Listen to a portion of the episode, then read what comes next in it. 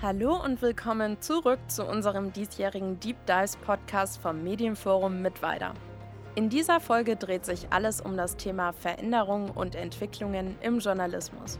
Wir wollen unter anderem wissen, wie sich die zunehmende Gewalt gegenüber JournalistInnen auch in den sozialen Medien zeigt, aber auch welche Chancen eben diese Plattformen dem Journalismus bieten. Genau dafür haben wir uns einen Gast eingeladen, der mit uns in seine Welt als Journalist eintauchen wird. Ihr kennt sein Gesicht von YouTube und Instagram, wenn er uns erklärt, was die da oben so treiben. Oder als er die Spitzenkandidatinnen der diesjährigen Bundestagswahl ins Kreuzverhör genommen hat.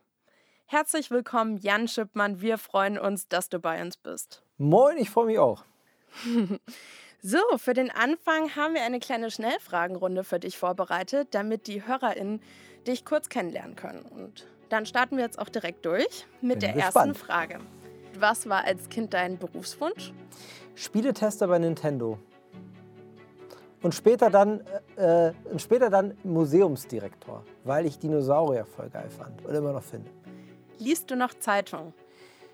Wenig tatsächlich, also alles, fast alles online. Worauf bist du denn besonders stolz? Auf die Entwicklung des Formats, weil wir haben jetzt, äh, ich mache seit, seit knapp fünf Jahren jetzt oder seit wirklich fünf Jahren was für Funk und wir haben super viel gemacht mit dem alten Format Informa, jetzt mit dem äh, Format Die da oben seit, äh, wie lange, zweieinhalb Jahren jetzt glaube ich. Und es ist eine wirklich tolle Entwicklung. Wir haben super viel gelernt und äh, es ist echt ein tolles Team, mit dem ich ganz viele tolle Sachen machen darf. Und was hast du da immer dabei? Äh, Kaffee, viel Kaffee. Welches ist dein geheimes Talent? Ich kann ziemlich gutes Erdnusscurry kochen. Was schiebst du immer und immer wieder auf? E-Mails beantworten. Es gibt so ein paar E-Mails, die dringend sind, die mache ich so, aber so, so halbdringende Sachen ist immer so, boah, ich habe keine Lust.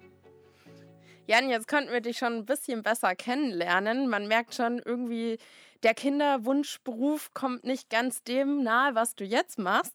Du bist von vielen Formaten Host und bist sehr involviert. Du arbeitest bei Hyperbowl TV und nimmst PolitikerInnen ins Kreuzverhör. Sag doch mal, jetzt haben wir es ja so ein bisschen gehört. Das passt irgendwie alles noch gar nicht so ganz zusammen, was früher dein Plan war. Warum bist du Journalist geworden und nicht Museumsdirektor?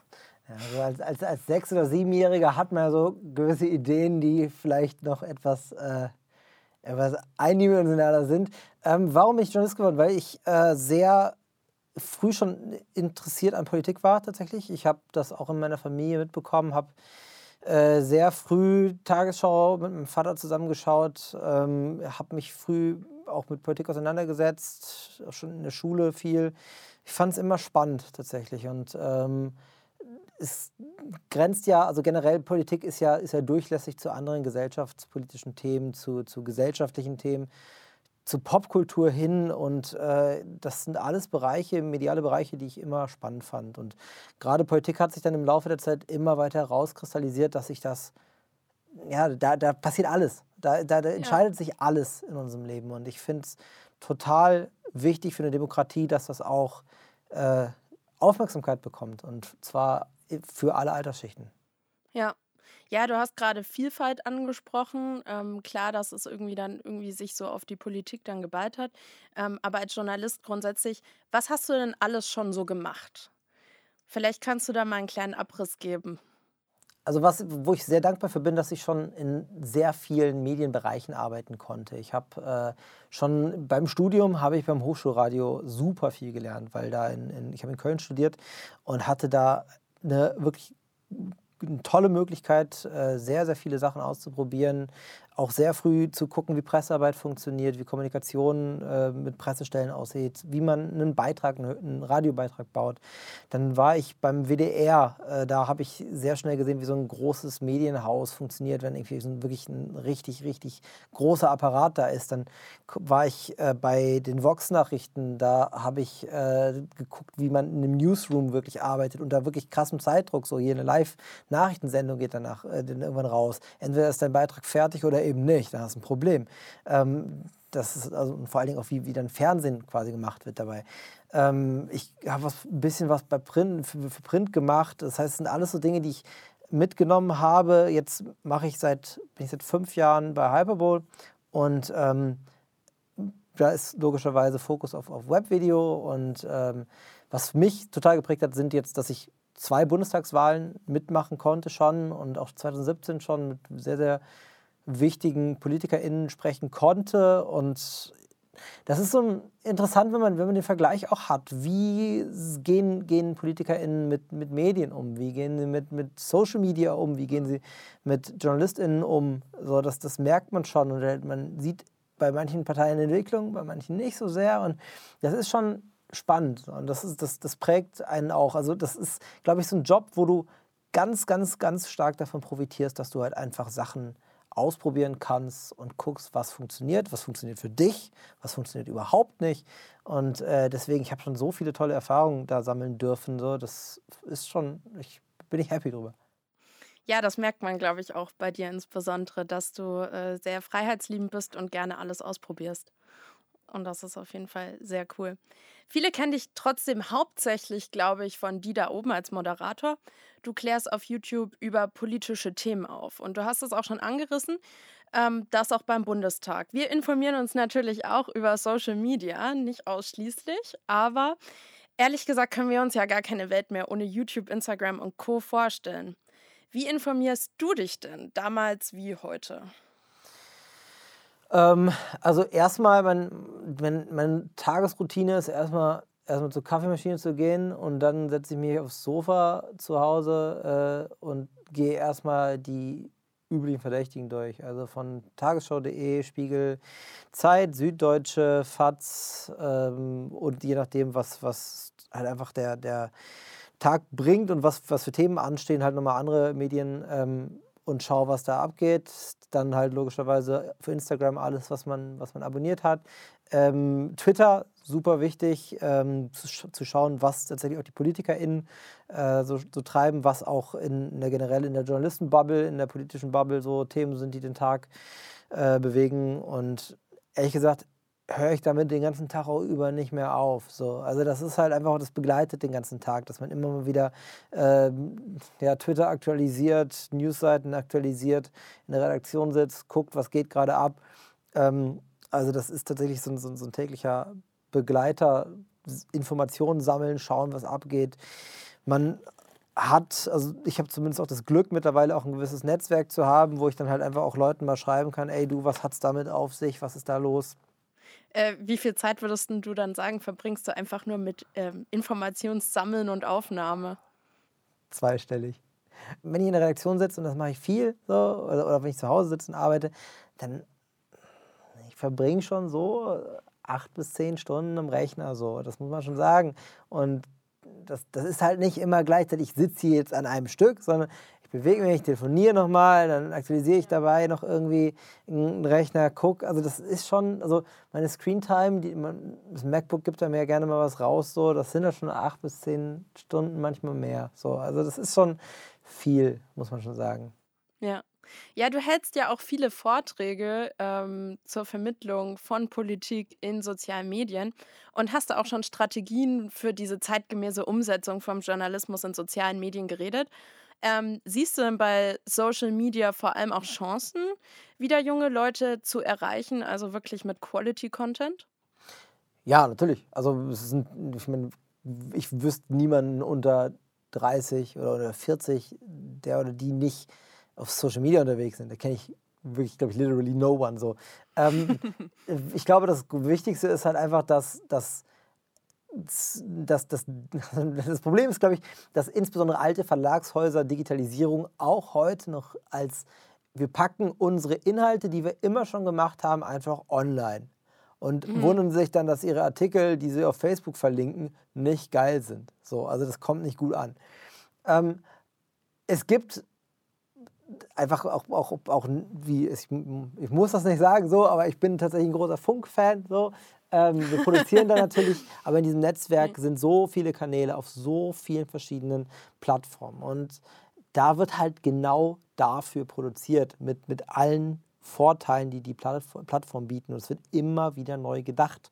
Und genau dieses immer neu denken, äh, neue Features von Plattformen einbinden, schauen, wie wird konsumiert, das ist das Allerwichtigste. Und ich glaube tatsächlich, beziehungsweise es wurde mir schon gesagt, dass da sehr viele alte Hasen aus den Verlagshäusern, aber auch aus, aus großen Medienunternehmen sonst überfordert sind. Also auch die Idee, dass sich ein Algorithmus ändert und dass man seine Strategie ändern muss, dass ein Nutzerverhalten sich ändert, da sind viele dann tatsächlich so ein bisschen müde geworden. Und das mhm. ist halt das, was du nicht sein darfst. Nee, nee, nicht mehr heutzutage. Weißt du vielleicht sogar von jemandem, der durch die da oben zur Politik oder auch in den Journalismus gekommen ist? Hast du da irgendwie, kriegst du sowas mit? Ja, ich kriege super viele Direktnachrichten tatsächlich auf Instagram. Es kommt krass viel positives Feedback, dass sich Leute super darüber freuen, wie wir das aufarbeiten und dass da auch ein Interesse generiert wird. Und da freue ich mich wirklich ohne Scheiß jetzt über jede einzelne Nachricht. Ja, jetzt haben wir über den positiven Aspekt geredet. Siehst du denn auch ähm, Risiken neben diesen Chancen, wenn junge Leute sich hauptsächlich oder vielleicht sogar ausschließlich nur über diese sozialen Medien informieren oder eben nur über Algorithmen und diese Kanäle, die einem vorgeschlagen werden? Ja, natürlich, es gibt super viele Risiken. Ich sehe die Risiken aber tatsächlich gar nicht primär bei so vielen jungen Menschen, ähm, da weil da ein gewisses Verständnis für Mediennutzung da ist. Ich sehe die größten Risiken immer noch bei Facebook und der Boomer-Bubble, so, die halt wirklich einfach auch nicht peilen, teilweise, dass da halt einfach nur das äh, reingespült wird, was entweder halt einfach auf sie zugeschnitten ist durch einen Algorithmus oder aber halt einfach durch, durch Paid Advertisement. Und ähm, das ist ja auch einer der Gründe, warum Trump damals gewählt worden ist. Ich sehe das, es ist äh, noch nicht am Limit. Also alle sagen immer, Facebook ist tot, aber für unsere Elterngeneration ist es nicht tot. Und äh, da ist, äh, ey, Facebook ist so ein Moloch geworden. Es ist so übel. Du kannst halt wirklich so viel Hass, wie du auf dieser Pl Plattform hast, kannst du teilweise äh, echt einfach nichts mehr machen. Also wir sind noch auf Facebook, es hat aber überhaupt keine Priorität. So, es ist halt einfach, es, wir sind noch da, spielen unsere Inhalte aus, machen die dafür fertig, aber unsere Hauptplattformen sind YouTube und Instagram, weil da halt einfach auch die Zielgruppe ist. Privat nutze ich Facebook gar nicht mehr. Null. Ich habe das, doch, es werden mir Geburtstage noch manchmal gesagt. So, das ist, es ist Facebook, ist mein, mein erweiterter Kalender. So. Ähm, das war's. Was, das ist die Relevanz, die Facebook für mich hat. Aber ich, das, ich weiß, dass es bei anderen Leuten anders ist und ich weiß, dass Facebook da eine große Hate-Machine ist und ähm, das ist besorgniserregend. Ja, besorgniserregend sind auch andere Wandlungen, die wir gerade in dem letzten Jahr vor allem gespürt haben. Thema Politik ist ja dein Fachgebiet. Die äh, Proteste gegen die Corona-Politik haben zu mehr Gewalt gegen JournalistInnen geführt. Ich glaube, das ist kein Geheimnis. Ähm, nach einer Studie des Europäischen Zentrums für Presse- und Medienfreiheit in Leipzig gibt es wesentlich mehr körperliche Attacken als in den Vorjahren. Jetzt ist meine Frage an dich. Bekommst du auch die Gewalt zu spüren? Vielleicht nicht nur physisch, sondern auch psychische Belastung? Stichwort Hasskommentare. Und wie kommst du damit zurecht? Also diese, gerade diese, diese, Übergriffe gegen JournalistInnen, das, das ist ja irgendwie eine konsequente Weiterentwicklung von dem, was bei Pegida und sowas angefangen hat. Das, äh, da würde ich jetzt einfach mal aus dem Bauch heraus behaupten, dass es darüber Schneidungen gibt. Ähm, da ich selber nicht keine Demo-Berichterstattung etc. mache, ähm, ist es natürlich digital. Aber klar, also wenn man Politik, Journalismus macht, dann kriegt man immer Hasskommentare auch mit. Die Sache ist, ich mache das jetzt seit so vielen Jahren und ähm, ich habe einen Großteil davon auch äh, online mitgemacht. Also das ist, ist, ist, ich will nicht sagen, es stumpft ab, aber man hat halt schon ein dickes Fell und man lacht über viele Kommentare tatsächlich einfach, weil sie halt teilweise so dumm und unkreativ sind. Also, also gerade Hasskommentare sind sehr oft sehr dumm. Ähm, ich finde es super wichtig zu differenzieren, zwischen einem wirklichen Hasskommentar und fundierter Kritik, die irgendwie auch was Wahres hat, die halt vielleicht einfach nicht freundlich geschrieben ist. Das ist ein Unterschied. Und da äh, differenzieren wir auch. In, in, aber wenn es wirklich um Hass geht, ganz ehrlich, dann äh, so what? Also ich glaube, es ist eher traurig, wie viele Leute da teilweise an Zeit investieren. So, und äh, dann wird es halt von uns gar nicht so wirklich gelesen. Ja. So. Ist like, okay, Beschimpfung. Mhm. Nächste. Ja, wir haben jetzt ein bisschen äh, über die Schattenseiten geredet. Wir haben aber auch über die Familie geredet, die durch dieses Format jetzt wirklich expandiert ist. Hast du es je bereut, Journalist geworden zu sein? Ähm, ich glaube, darüber, was dich an dem Job auch vielleicht nervt, das hat sich jetzt so ein bisschen in den letzten Minuten rauskristallisiert. Äh, vielleicht kannst du dazu noch mal ein, zwei Wörter sagen. Nee, nicht ernsthaft. Es gibt immer so diese Phasen, wenn man so richtig einen Overkill hat, da fragt man sich, warum man nicht Holzfäller in Kanada geworden ist und einfach komplett in der Wildnis wohnt. Aber da gibt es kein Falafel, deshalb kann ich da auch nicht existieren. Von daher, ähm, es, es ist tatsächlich, nie, hab ich, ich habe es nie ernsthaft in Frage gestellt. Nee. Aber es gibt halt manchmal diese Momente, wo du denkst, jetzt brauche ich einen Break. So. Aber das, das, das sind, es beschränkt sich dann bei mir meistens auf maximal eine Woche so und äh, bin dann wieder heiß, Sachen zu machen. Und gerade wenn es solche großen Sachen sind wie die Bundestagswahl, das ist so geil, einfach das mitmachen zu können und von auch einfach mitzukriegen, aus Parteien raus, kriegst du hier mal einen Eindruck, kriegst du da was so in einem eigenen Netzwerk. Das ist schon geil, so mitzubekommen, wie sich so eine Stimmung entwickelt. So, das ist schon sehr, sehr, sehr, sehr cool.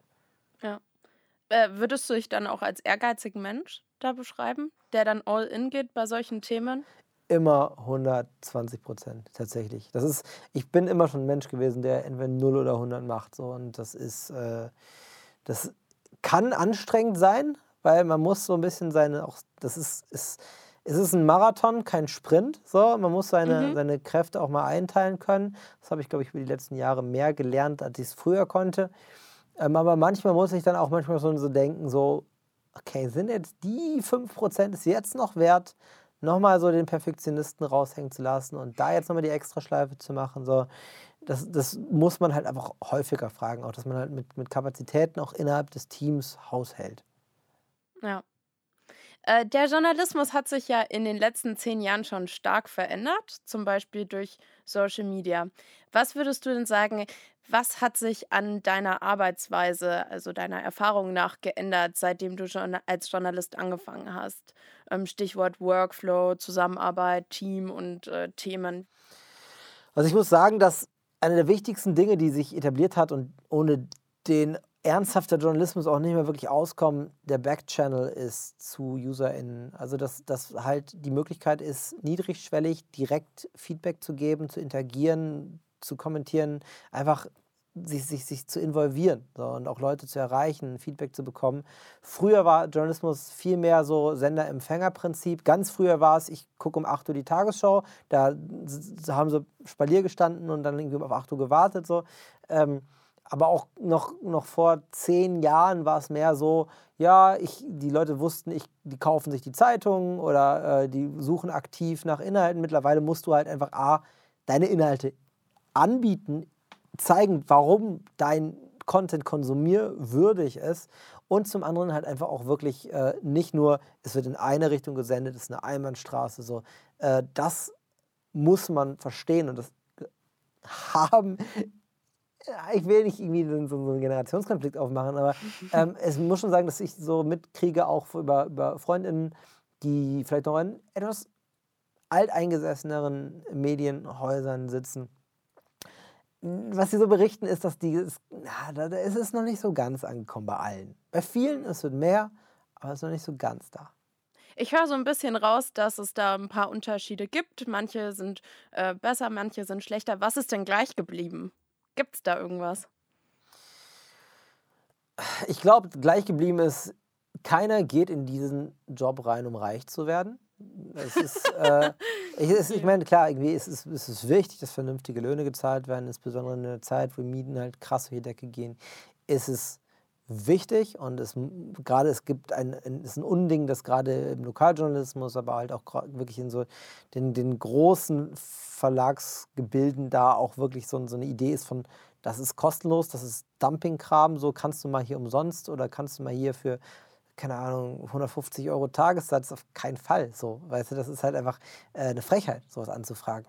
Ähm, gleichzeitig glaube ich, dass gleich geblieben ist, dass da ein Drang dazu da ist, Informationen zu vermitteln, irgendwie eine Übersetzungsleistung zu bringen. Mitzumachen, auch, also dass man halt einfach selber Fragen stellt, die einen interessieren, selber Schwerpunkte setzt.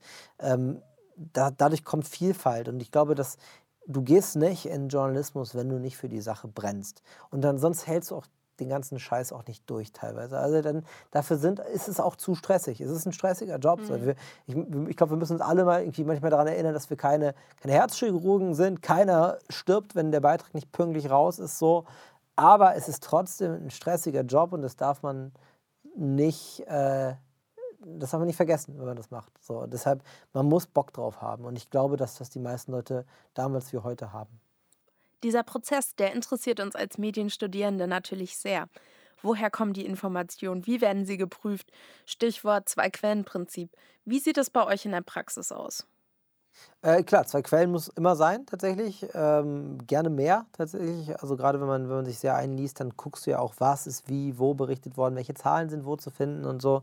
Das ist, äh, ja, das ist unerlässlich auch tatsächlich, das so zu machen. Ähm, was natürlich immer gut ist, ist, und das, das kommt halt nicht von ungefähr, das ist halt, das, das baut sich auf, wenn man so ein privates Netzwerk, so, also beziehungsweise berufliches Netzwerk hat, ähm, wo man einfach mal nachfragen kann. Dann weiß man, der und der ist Pressesprecher bei der und der Partei. Dann schreibt man eine Nachricht, ey, guck mal hier, stimmt das? So, ist, ist, könnt ihr das bestätigen? Ja, kann ich bestätigen. Dann, dann, dann, dann hat man halt zumindest auch nochmal Informationen, die weitergehen als, als äh, das, was man halt einfach nur bei der Tagesschau liest. So. Das ist natürlich auch dann, dann geht es halt in den investigativen Bereich rein, so ein bisschen, dass man halt einfach auch schaut, äh, wie man seine eigenen Infos akquiriert. Das ist natürlich nicht, wenn man gerade anfängt, so nicht so leicht. Je länger man dabei ist, desto mehr Kontakte hat man geknüpft. Das ist wichtig. Netzwerken ist wichtig. Ich war nie jemand, der irgendwie so, der sich mit jedem irgendwo festquatschen muss auf jeder Veranstaltung, um halt möglichst irgendwie sein, sein Netzwerk so krass aufzustellen. Das ist mir zu anstrengend. Dafür habe ich andere Sachen noch äh, zu tun. Aber das, wenn, man, wenn man interessiert ist, dann, dann ergibt sich das und dann, dann knüpft man Connections mit, mit vielen Leuten und das hilft einem natürlich auch dann später.